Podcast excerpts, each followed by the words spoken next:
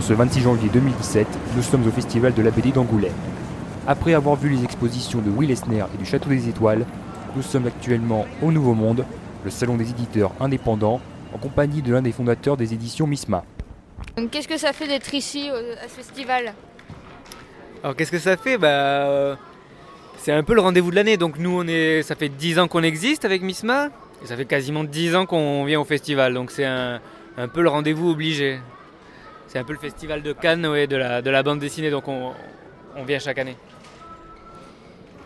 Et du coup, qu'est-ce qui vous a motivé à ouvrir cette édition, Misma?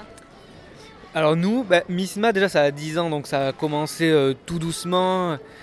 On a la vente. Pour la petite histoire, Misma, c'est euh, on est deux frères jumeaux à avoir créé la maison d'édition. Et nous on dessine depuis tout petit. Et c'est une période où euh, les planches de dessin s'accumulaient dans un carton à dessin. Et on a pris conscience qu'on pouvait nous-mêmes nous auto-éditer en fait.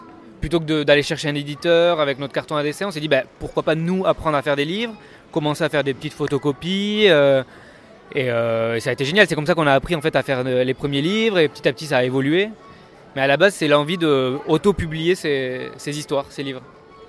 C'est génial. C'est avoir une vocation comme ça, c'est vraiment génial. Euh, vous vivez de votre activité ou du coup, est-ce que vous avez quelque chose à côté? Alors faut savoir que c'est effectivement c'est très dur, euh, voire quasiment impossible quand on est en tout cas nous on est éditeur indépendant, très dur de vivre de la bande dessinée. Euh, C'est-à-dire que tous les auteurs que je connais et nous-mêmes en tant qu'éditeurs, on a des, boulots à côté, à mi-temps ou quoi. C'est impossible de tout laisser tomber pour vivre que de la, la bande dessinée. Sauf si on est Delcourt, Dargaud, les gros éditeurs quoi. Euh, Vous avez des influences ou aucune? Vous travaillez avec beaucoup d'auteurs? Alors des influences oui forcément, nous on a plein d'auteurs euh, d'ailleurs du monde entier dans le catalogue, il y a un australien, une japonaise, on est vraiment ouvert à, à ce niveau-là.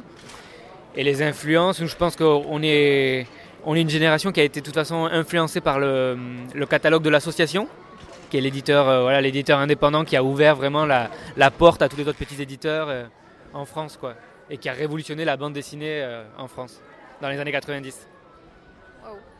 Euh, vous, avez, vous, obtenez, vous avez beaucoup de contraintes pour publier un album? Il y a beaucoup de règles à respecter? Alors il n'y a, pas- a, vraiment- a pas vraiment de règles, nous on est, euh, on est vraiment libre en fait, hein. on fait ce qu'on veut. La seule règle, c'est euh, la seule contrainte, c'est la contrainte économique en fait finalement. Ce que coûte un livre, le choix de tel ou tel papier, si on le fait euh, le livre tout en couleur, combien ça va coûter, le format. Je dirais que c'est les seules contraintes parce qu'après on on nous on n'a pas de collection en plus, donc on est libre de faire à chaque nouveau livre, c'est un nouveau format, on repart tout à zéro. Donc on est complètement libre, c'est ça qui est génial aussi, de pouvoir à chaque nouveau projet être libre et repartir à zéro. Oui, je vous comprends. Euh, sinon, des projets, des projets futurs ou de, futures collaborations? Oui, alors, euh, enfin, plein quoi. On- nous, on continue. euh, on a notre auteur chouchou, l'Australien Simon Hanselman, qui va continuer sa série Meg Moganol chez Misma. Et puis plein de projets aussi internationaux. Là, on est en train de traduire un, un auteur des années 70 de la Movida barcelonaise, donc un auteur espagnol. Et euh, donc l'idée c'est de sortir ça en France, de faire une, une édition de luxe de- d'un album qu'il avait publié dans les années 70. Donc il y a- il y, a plein de projets intéressants effectivement. Un dernier mot sinon euh, sur ce festival? Oula, bah, je sais pas, un dernier mot. Je... euh...